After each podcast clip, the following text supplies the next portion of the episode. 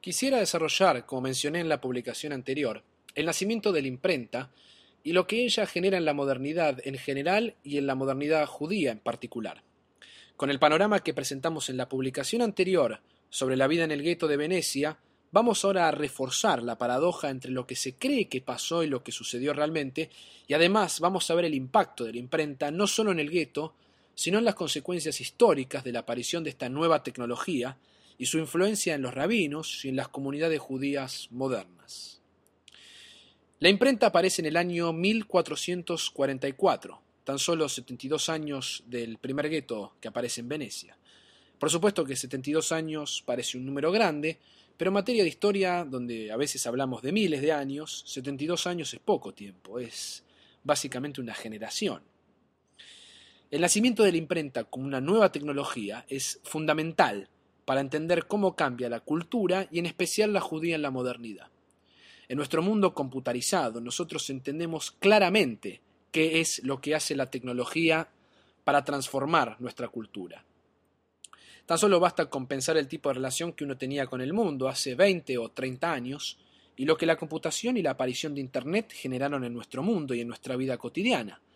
Si uno asume conscientemente el cambio que generó la computación, debe pensar en la imprenta como una experiencia similar. La imprenta, es decir, la aparición de los primeros libros, de la impresión de libros, realmente revoluciona la forma en que estudiamos, la forma en que compartimos nuestros conocimientos, y cómo nos vemos a nosotros mismos en relación con los otros. Los libros, como objetos, viajan y gracias a la posibilidad de cruzar áreas nacionales, podemos ver el mundo ahora a través de los libros, que viajando justamente por todas partes, unen autores, escuelas y mundos que nunca antes se habían encontrado. Nosotros tendemos a creer que un libro publicado permanece accesible de algún modo u otro y aun si no se imprime más, en alguna librería uno puede encontrarlo. En el tiempo anterior a la invención de la imprenta, la supervivencia de cualquier libro, de cualquier texto escrito, hasta de cualquier partitura musical, por ejemplo, era mucho más delicado. Para poder sobrevivir, cualquier texto debía ser copiado a mano, y esto, como podemos imaginar, era un trabajo terriblemente laborioso.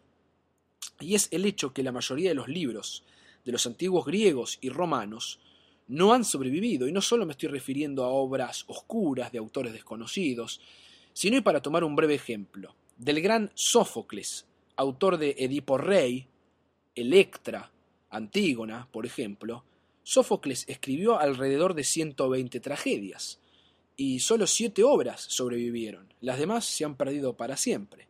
Se han encontrado en otros papiros algunos fragmentos de otras obras de Sófocles, pero básicamente hoy son solo siete las que tenemos. Por lo tanto, si Edipo Rey, por ejemplo, y estos otros textos no hubiesen sido valiosos, los hubiésemos perdido para siempre.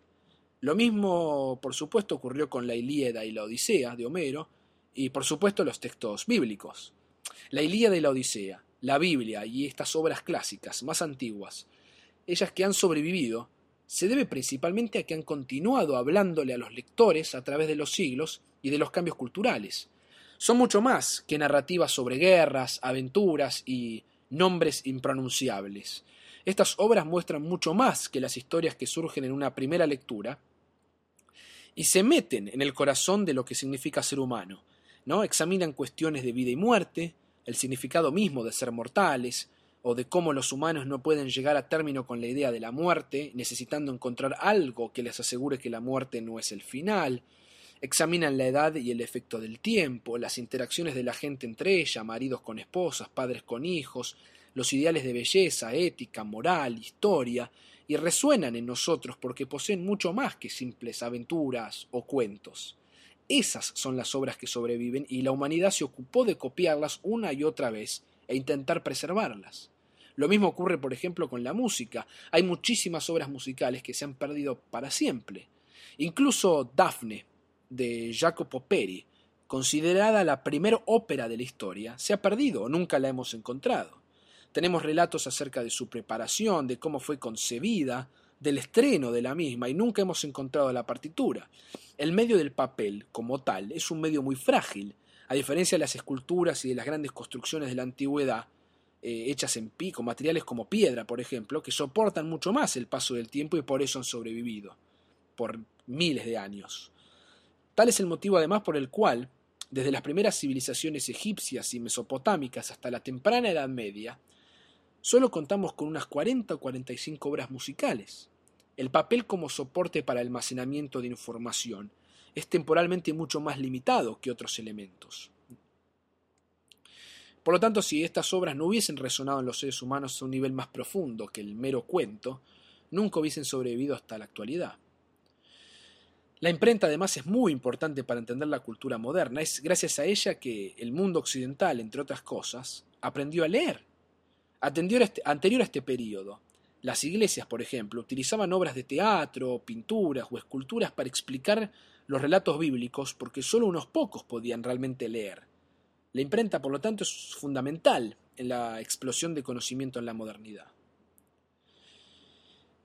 Ahora, una de las cosas más insólitas en la historia de la imprenta es que en el año 1475 se publica el primer libro en hebreo encontrado hasta la fecha.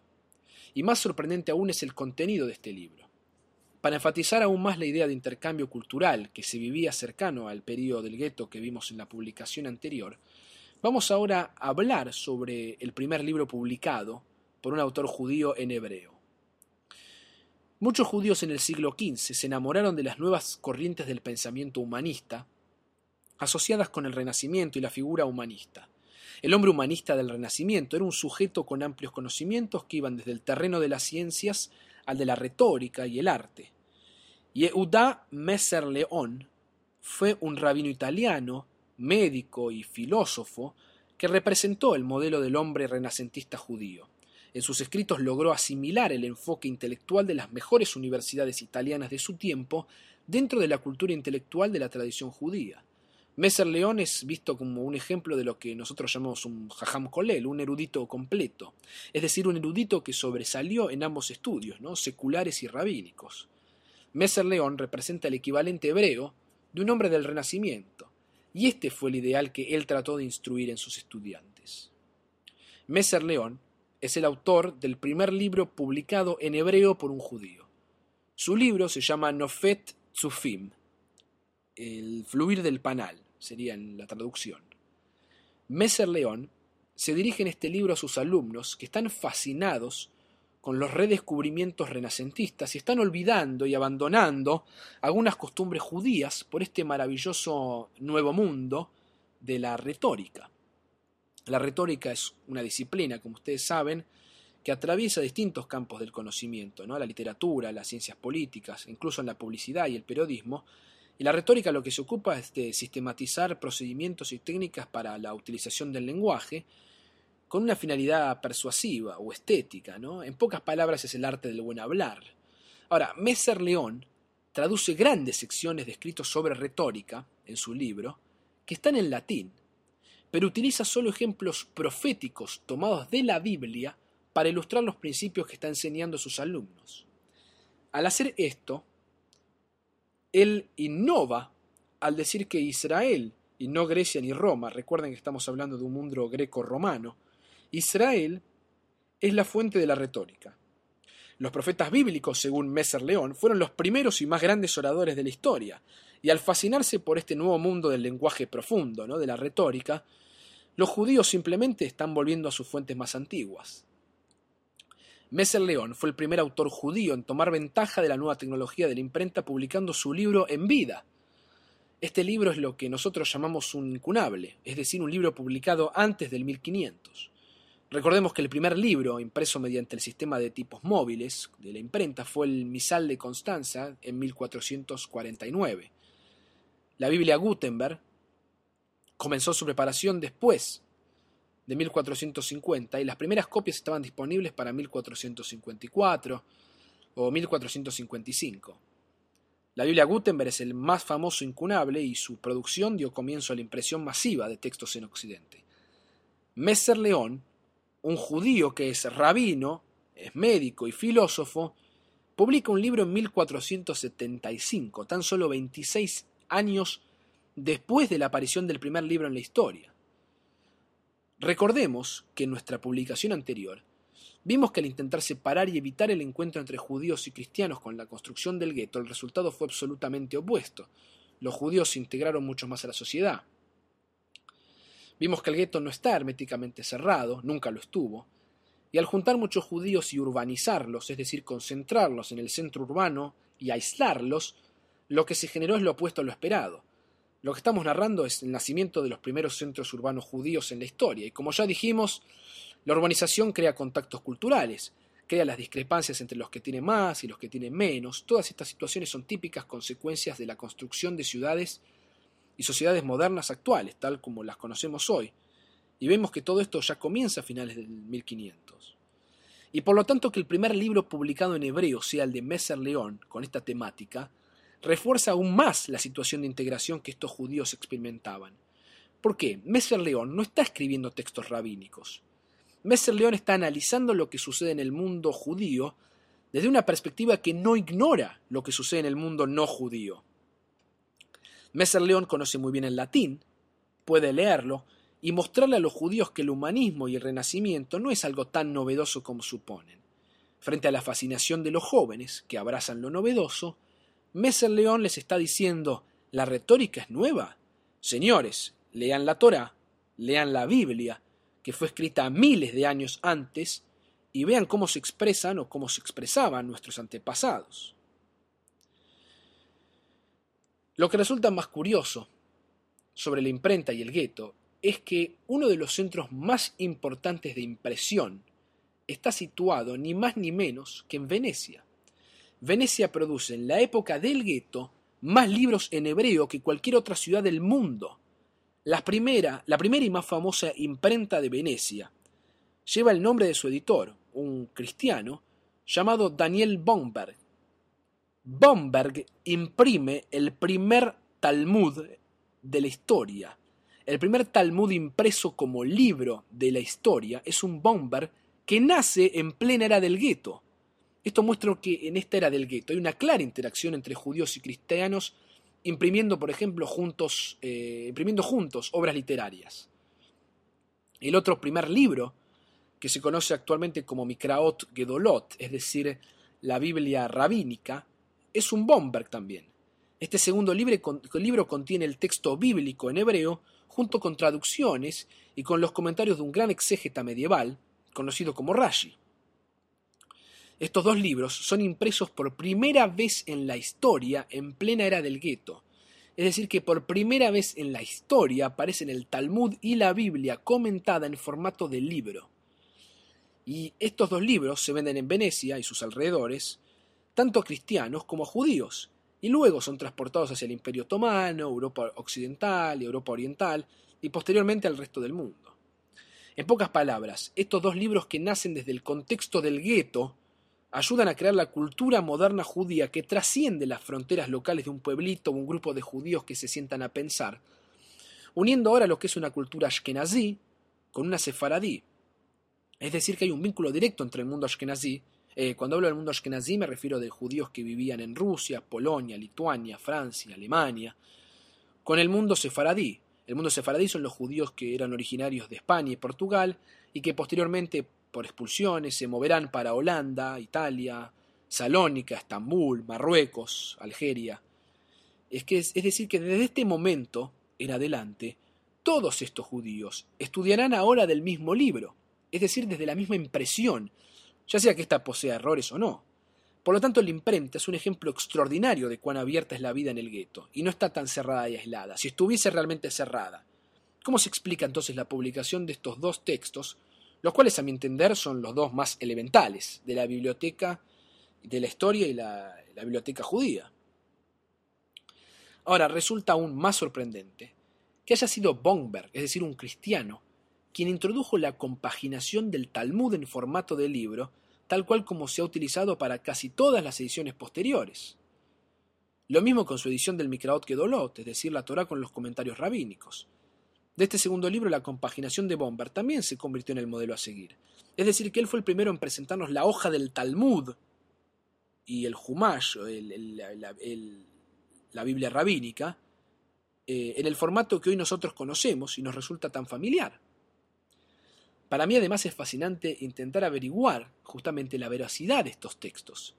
Muchos judíos actualmente compran ediciones del Talmud o la Torah comentada, sin ni siquiera a veces pensar quién fue el editor, y si el texto que poseen en las manos es verídico, como el manuscrito mismo. ¿Quién hace comparaciones hoy con los manuscritos? ¿Tanta confianza tenemos en las ediciones, los editores y las editoriales? ¿Cómo sabemos que ese texto es exactamente el mismo que el manuscrito? Y digo todo esto ya que esta nueva tecnología trajo nuevas interrogantes acerca del contenido.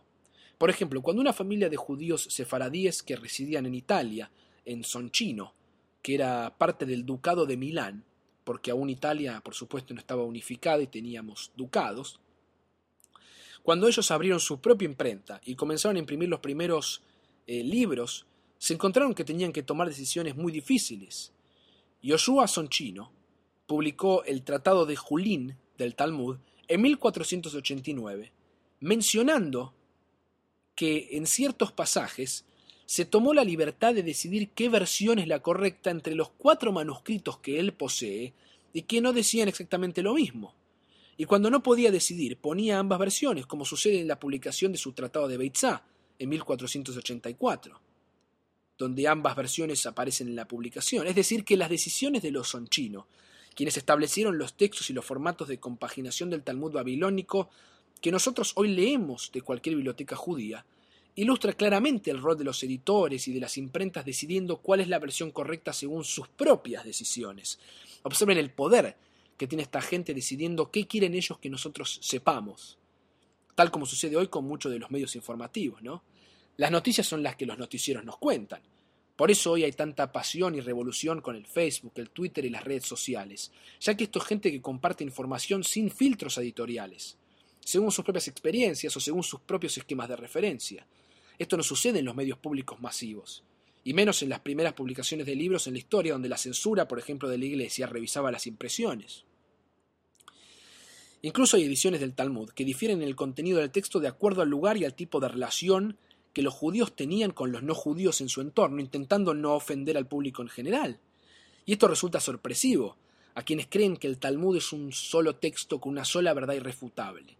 La maravilla justamente del Talmud está en las miles de voces contradictorias que a través de los siglos, y siendo seres humanos como uno mismo en su búsqueda de la verdad, discuten entre generaciones unas con la otra.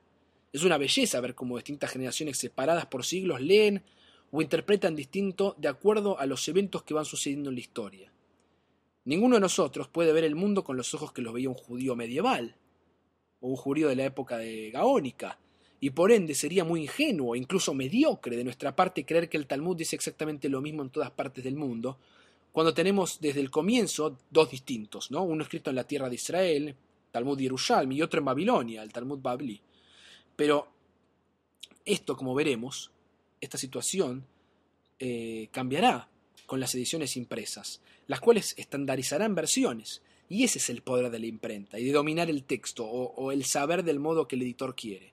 Nuevamente piensen en las noticias que vemos y comentamos hoy. ¿Qué es estar realmente informado? ¿Saber lo que el diario o la TV quiere que yo sepa?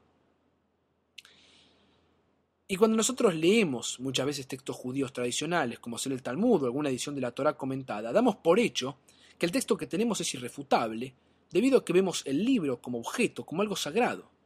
Creo que una vez dicho esto, ya nunca más podremos evitar hacernos estas preguntas cada vez que ojemos cualquier libro en general o judío en particular. Por ejemplo, ¿cómo podemos estar 100% seguros que tenemos exactamente el comentario original de Rashi? Tal vez el editor decidió qué mostrarnos de los manuscritos que él poseía.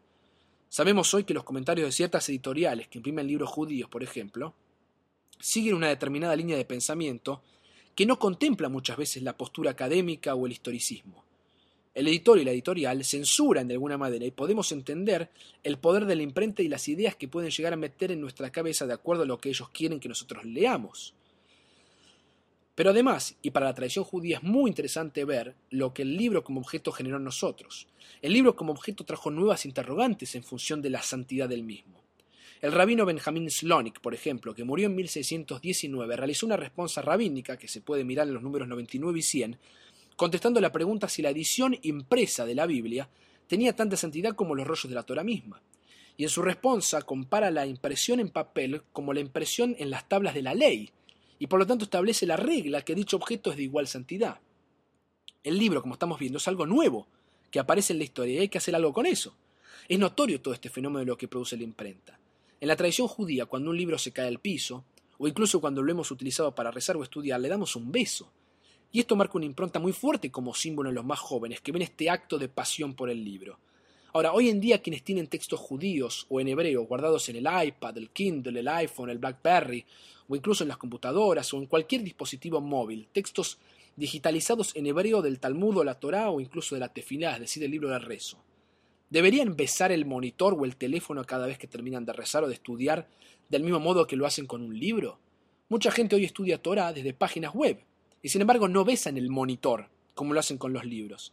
Ahora, ¿por qué pasa esto? Yo he visto con mis propios ojos un joven rezando siguiendo la tefila, es decir, la plegaria desde un iPhone, desde un teléfono móvil. Y esta persona no besó el teléfono cuando terminó de rezar. Sin embargo, imagino que esta persona no, dudaría a lo mejor en besar un sidur, eh, un libro de rezo, al terminar de, de rezar o de estudiar. ¿Se dan cuenta el poder de la imprenta y el libro como objeto que aparece y lo que ha generado en nosotros? Tal vez en la próxima generación la gente comience a besar teléfonos o computadoras, ya que serán tan sagradas como el libro mismo, ¿quién lo sabe? La tecnología de la imprenta es lo que diferencia lo que a simple vista parece ser lo mismo de siempre, pero veremos que no es así. Es la imprenta la que diferencia entre lo que parece ser una continuidad sin modificaciones de la Edad Media, ¿no? Hay gente que todavía quiere creer esto, hasta nuestros días. Yo quiero que nos concentremos en la diferencia abismal que hay entre nosotros hoy con respecto al periodo previo de la imprenta. Es decir, quiero que veamos la imprenta en el periodo del gueto, junto a este, este periodo histórico, junto con la publicación de las dos sombras de Bomber, ¿no? el Talmud y la Biblia rabínica, como uno de los grandes generadores judíos entre el 1500 en adelante con respecto al 1500 hacia atrás. ¿A qué me refiero con todo esto? Cuando Rashi, este exégeta bíblico famoso, y los tosafistas o los tosafot, eh, los tosafistas es el nombre con el que se conoce una serie de rabinos judíos de la Edad Media, quienes reciben este nombre por ser agregados, tosafot justamente quiere decir eh, literalmente adición, agregado, son este, esta serie de rabinos que agregan a los comentarios anteriores, especialmente de, Rashi. Los primeros en recibir ese nombre fueron los nietos mismos de Rashi, ¿no? Y para ubicarnos estamos hablando de Francia o Alemania entre los años 1160 1350 aproximadamente. Cuando Rashi, los tosafistas o los tosafot estudiaban, lo hacían de manuscritos, lo que estudiaban y las conclusiones a las que arribaban luego las escribían al margen del texto que poseían. Por supuesto que estamos hablando mucho tiempo antes de la imprenta. Y probablemente cuando estudiaban había un solo manuscrito disponible, pero al mismo tiempo una fluidez muy especial. La fluidez de una cultura basada en manuscritos es a la vez una cultura basada en lo oral. En la vida previa a la imprenta muchas cosas se dicen en forma oral y luego son escritas en un manuscrito. Este tipo de manuscrito no está pensado para ser vendido por todo el mundo, ni siquiera tal vez para hacerlo público, porque no, ni siquiera existía esta idea. Tal vez es simplemente una anotación que escribe un rabino para luego poder compartirla y no olvidarse de la idea o para no tener que memorizar absolutamente todo lo que se le ocurre. Esta es la forma más natural en la que se da un diálogo importante hoy en una reunión de negocios. Siempre hay alguien tomando apuntes para no olvidar las ideas más elementales. Quiero que vean la fluidez que tiene la cultura del manuscrito. Esta cultura permite cambios y debates. Imaginen que un rabino anterior a la imprenta está leyendo un pasaje y piensa, qué interesante esta conclusión a la que arribo al leer este manuscrito, nunca lo había pensado de este modo. Voy a agregar esta conclusión aquí, al margen, para no olvidármela. No quiero olvidarme esta idea. Y entonces decide escribir en un costadito del manuscrito un buen análisis sobre lo que se le acaba de ocurrir. Escribe su análisis eh, al margen, en algún costado del papel, sin preocuparse si queda claro para otros o no. De todos modos, este texto no es para consumo público sino que es para él. No existía esta idea de que lo que podías escribir podía estar, verlo a todo el mundo. Y este es el motivo por el cual los manuscritos que tenemos, anteriores a la imprenta, tienen escritos por todos lados, no siempre de forma prolija y con ideas claras. Piensen cuando cualquiera de nosotros está escribiendo una nota a mano, incluso como esas notas que están en el anotador del teléfono para los llamados o para dejar avisos para los que están en casa. Y uno escribe por todos lados, total, sabemos que nadie va a ir a publicar todo eso. Ahora, resulta más interesante notar que una cultura que escribe manuscritos es mucho más similar a nuestra cultura con computadoras desde hace 30 años aproximadamente. Nosotros hoy no nos preocupamos cuando estamos escribiendo en la computadora si nos olvidamos algún renglón o alguna idea. Simplemente lo agregamos después, no hay ningún problema. es lo que se conoce como edición no destructiva, similar a lo que sucede con la grabación de video y audio digital moderno. En algún punto, la cultura del mundo computarizado nos ha traído nuevamente al mundo del manuscrito. Ese mundo nos devuelve esa sensación de fluidez y en consecuencia la creación de nuevos lenguajes constantemente en los jóvenes, producto de esta fluidez. ¿no? en blogs, en foros, en publicaciones en las redes sociales. Es realmente interesante notar cómo la tecnología influencia la forma en que el mundo se mueve y cómo nosotros transmitimos nuestros conocimientos. Lo que quiero que veamos es que cuando la imprenta aparece en la historia hay una gran revolución. La Biblia Bomber y el Talmud Bomber, ambos impresos en Venecia en la época del gueto, llegan a todo el mundo cruzando todas las fronteras. Ambos libros generarán tal impacto que desde 1530 aproximadamente hasta hoy tenemos un cambio en lo que significa el estudio rabínico. ¿Y a qué me refiero con esto? Quiero que imaginemos ahora a Moisés Iserles, un rabino que nace en 1525 y muere en 1572. Este es un rabino, uno de los grandes rabinos, que vive en Cracovia, y que de golpe le llega un Talmud impreso. Iserles se dice a sí mismo por primera vez en su vida, ¿qué es esto? ¿Qué es este paquete? Lo abre y dicen, esto es algo nuevo, esto es algo que llaman libro. Y cuando lo abre dice, y este libro es un Talmud impreso. Nunca había visto un Talmud impreso en mi vida, nunca había visto esto antes. ¿Pueden imaginar las caras, pensamientos de los primeros rabinos y judíos que vieron textos judíos en hebreo que no estaban escritos a mano? Ahora, lo que sucede desde aquí en adelante en términos de la dinámica entre maestro y alumno es novedoso. Porque de repente el maestro se encuentra en una situación muy precaria. El maestro ahora está enseñando un pasaje y dice, me olvidé de escribir esta idea y voy a agregarla, como lo hacía en la época de los manuscritos. Pero ya no se puede insertar más nada en el Talmud impreso. Este es ahora un texto sagrado. Ya no podemos empezar a escribir adentro, en las páginas de este libro que tiene las letras fijas, clavadas. De pronto la imprenta lo que hace es arrestar, es frenar el proceso de fluidez. La tradición oral se ha convertido en algo ahora que está clavado en una hoja, está fijo, está impreso. Y por lo tanto la imprenta ha logrado desplazar al rabino, ya que el libro es ahora la autoridad, la última y más sagrada palabra. Ya no es más importante el orador que interpreta el libro, sino el libro mismo. Anterior a esta era, en una cultura de manuscritos, ningún rabino decía vayamos a la página 42, folio B del Talmud. Ahora ya no podemos corregir lo que pensamos ni agregar nada para futuras lecturas. Si lo hacemos, tenemos que escribir un libro nuevo. El texto es sagrado en un libro y no puede ser cambiado, viene fijo y clavado. Y no quiero extenderme aquí, pero resulta fascinante seguir este mismo tipo de proceso con la historia del Sidur, es decir, el libro de rezos, cómo se van incorporando nuevos eh, eh, piutim, poemas, incluso el Kabbalah Shabbat. Pero lo más destacado que vemos de esto es que la imprenta transforma el mundo y de alguna manera limita el poder del rabino. Desde ahora ya no es el mismo tipo de pedagogo que era antes. Quiero darles otro ejemplo del impacto de la imprenta en el mundo judío. Y esto se relaciona con lo que llamamos las élites secundarias. Las élites secundarias hacen referencia a que de pronto todos pueden imprimir un libro. Cualquiera que tenga una nueva idea o una doctrina simplemente paga y su libro sale por todas partes publicado. Los rabinos ya no pueden controlar la cantidad de libros que salen, ya no pueden controlar el mundo del saber. Cualquier predicador puede imprimir un panfleto y todos lo leen. Cualquier persona puede convertirse en autoridad. Con la imprenta hay una circulación de ideas que no puede ser frenada. Y esto claramente ocurre con el mundo no judío también, ¿no? El ejemplo más obvio que sucede en la iglesia es Lutero y la Reforma. Es decir, que todos ahora pueden ser autores y cambiar el modo de ver las cosas de cientos, incluso miles de personas. Ya no hay más una sola palabra autorizada, como era la del rabino o la iglesia en la era medieval, sino que hay muchas. Y como dijimos, los rabinos ya no pueden controlar el flujo de información, ya no pueden frenar el poder de estos grupos secundarios, de estas élites secundarias, que intentan imponer sus ideas a su manera y compiten con los rabinos y la iglesia por el saber, por la legitimidad.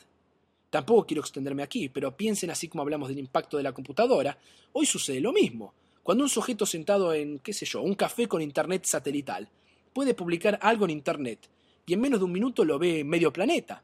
Y sé que no exagero porque estamos viendo esto suceder en la historia. Quiero darles el último ejemplo del poder de la imprenta que resulta muy significativo. Cuando uno de los grandes rabinos, llamado Joseph Caro, decide publicar su Shulchan Aruch, Shulchan Aruch es un libro de código de leyes judías. El rabino Joseph Caro convoca al, otro, otro de los grandes que ya lo nombramos, a Iserles, para que le agregue su comentario. El Rav Karo es un judío sefaradí, e Iserles es un rabino eh, ashkenazí. El comentario de Iserles es conocido como Amapá, el mantel, junto con el comentario de Caro, que es conocido como Shulhan, mesa, y ambos forman bajo un título poético, incluso romántico que se le ocurre al Rav Karo, el Shulhan Aruch, la mesa servida. Este libro presenta un código de leyes judías para todos los judíos. La idea de un libro para todos los judíos del mundo es producto de una mente moderna, es una mente globalizada que está utilizando esta tecnología.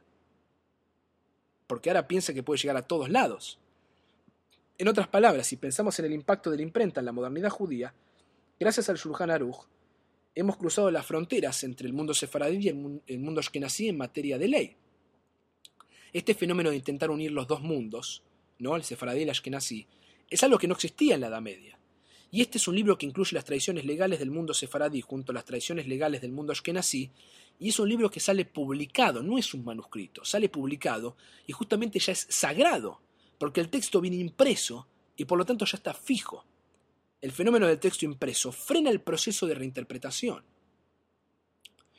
Del mismo modo que la invención de la imprenta en el siglo XV causó una revolución en el mundo de la educación y el saber, me pareció, me parece significativo haber dedicado esta publicación sobre el impacto de la tecnología, en un momento histórico donde definitivamente podemos vivenciar esto que estamos describiendo, con lo que yo creo que es, incluso será visto en las próximas generaciones, como un antes y un después en la historia de la humanidad con el surgimiento de la computación e Internet, el acceso inmediato no solo a servicios, sino a fuentes de información en todas las áreas, las redes sociales, los blogs, los foros, los dispositivos móviles y el crecimiento exponencial de la informática y la nanotecnología, haciendo los procesadores cada vez más veloces, más poderosos, más potentes y sorprendentemente más pequeños y más baratos. En lo personal, yo no concibo mi vida sin Internet, es el lugar donde busco todo, desde cosas cotidianas como direcciones, teléfonos, el clima, las noticias, hasta mi trabajo, incluso revistas académicas sobre temas que me interesan, escritas por los más destacados profesores en cada área. Cuando estoy escribiendo y si necesito confirmar una palabra, buscar información, simplemente navego por Internet sin necesidad de pararme y buscar cientos de diferentes libros en una biblioteca. Puedo incluso comparar libros y autores online sobre diferentes temas definiciones de palabras en distintos idiomas, con los diccionarios online, distintos diccionarios justamente, distintas enciclopedias, hay diccionarios etimológicos, incluso puedo escuchar conferencias, conciertos y entrevistas en video en YouTube sobre académicos, músicos, no solo leyendo, sino viendo transmitir su entusiasmo a esta gente. Puedo consultar fechas de partitura, fechas históricas, la Wikipedia, eh, todo. Es casi infinito el acceso a la información. Pero transportándonos nuevamente a la primera revolución mediática que estamos trabajando en esta publicación, de esta publicación podemos concluir diciendo que con la aparición de los libros en la imprenta, la gente comienza a tener acceso a mayor información. Además, con los libros la gente comienza a descubrir contradicciones entre los textos y esto impacta en su manera de pensar y en su percepción del mundo. Comienzan a tambalear las estructuras de poder tradicional y no es casualidad que surge la reforma. El conocimiento se expande justamente y tenemos el renacimiento, la Iglesia y las instituciones centrales, incluso los rabinos judíos, como hablamos, comienzan a perder autoridad y tenemos la secularización, es decir, el nacimiento de la noción que la Iglesia, la religión y el Estado deben estar separados. Aparecen sujetos como Maquiavelo, quien va a sentar las bases de la política del Estado moderno, Copérnico diciendo que la Tierra gira alrededor del Sol y no al revés, como se creía en la era medieval, René Descartes, el padre de la filosofía moderna, como se lo conoce, y su cogito ergo sum, es decir, su pienso ergo, por lo tanto soy, y se dispara la racionalización moderna, en la cual vamos a entender la figura de Spinoza, eh, todo lo que estuvimos hablando en la segunda publicación sobre qué es la modernidad, todos estos temas, ¿no? Surge el individualismo, es decir, la idea de que cada uno de nosotros puede tener sus propias ideas, dando comienzo al hombre New Age, al hombre moderno, al hombre que él mismo va a decir, yo defino qué es lo bueno lo malo, lo correcto lo incorrecto, porque yo ahora voy a imponer mi idea sobre cuál es el sentido de la vida y no la iglesia y los textos tradicionales. Incluso puedo decir todo esto y publicar mis ideas y compartirlas por toda Europa y todo esto con el tiempo creará la democracia. Por ende, cerremos finalmente esta publicación preguntándonos nuevamente, ¿qué impacto tuvo la imprenta? La imprenta generó la alfabetización, el acceso masivo al conocimiento, la creación de las escuelas, la expansión de la ciencia, la estandarización de los lenguajes, los nacionalismos, el cuestionamiento de las autoridades, el individualismo, incluso como vemos llevará a la democracia, es decir, a las ideas compartidas entre todos para pensar qué es lo mejor para todos como seres racionales sin matarnos unos con los otros. En todo este viaje, hemos dejado fuera de este contexto y momento histórico judío el fenómeno de los marranos, o los conversos y del mesianismo, y a él nos vamos a dedicar en la próxima publicación, porque así vamos a llegar finalmente a entender a Baruch Spinoza, el gran revolucionario del pensamiento judío moderno.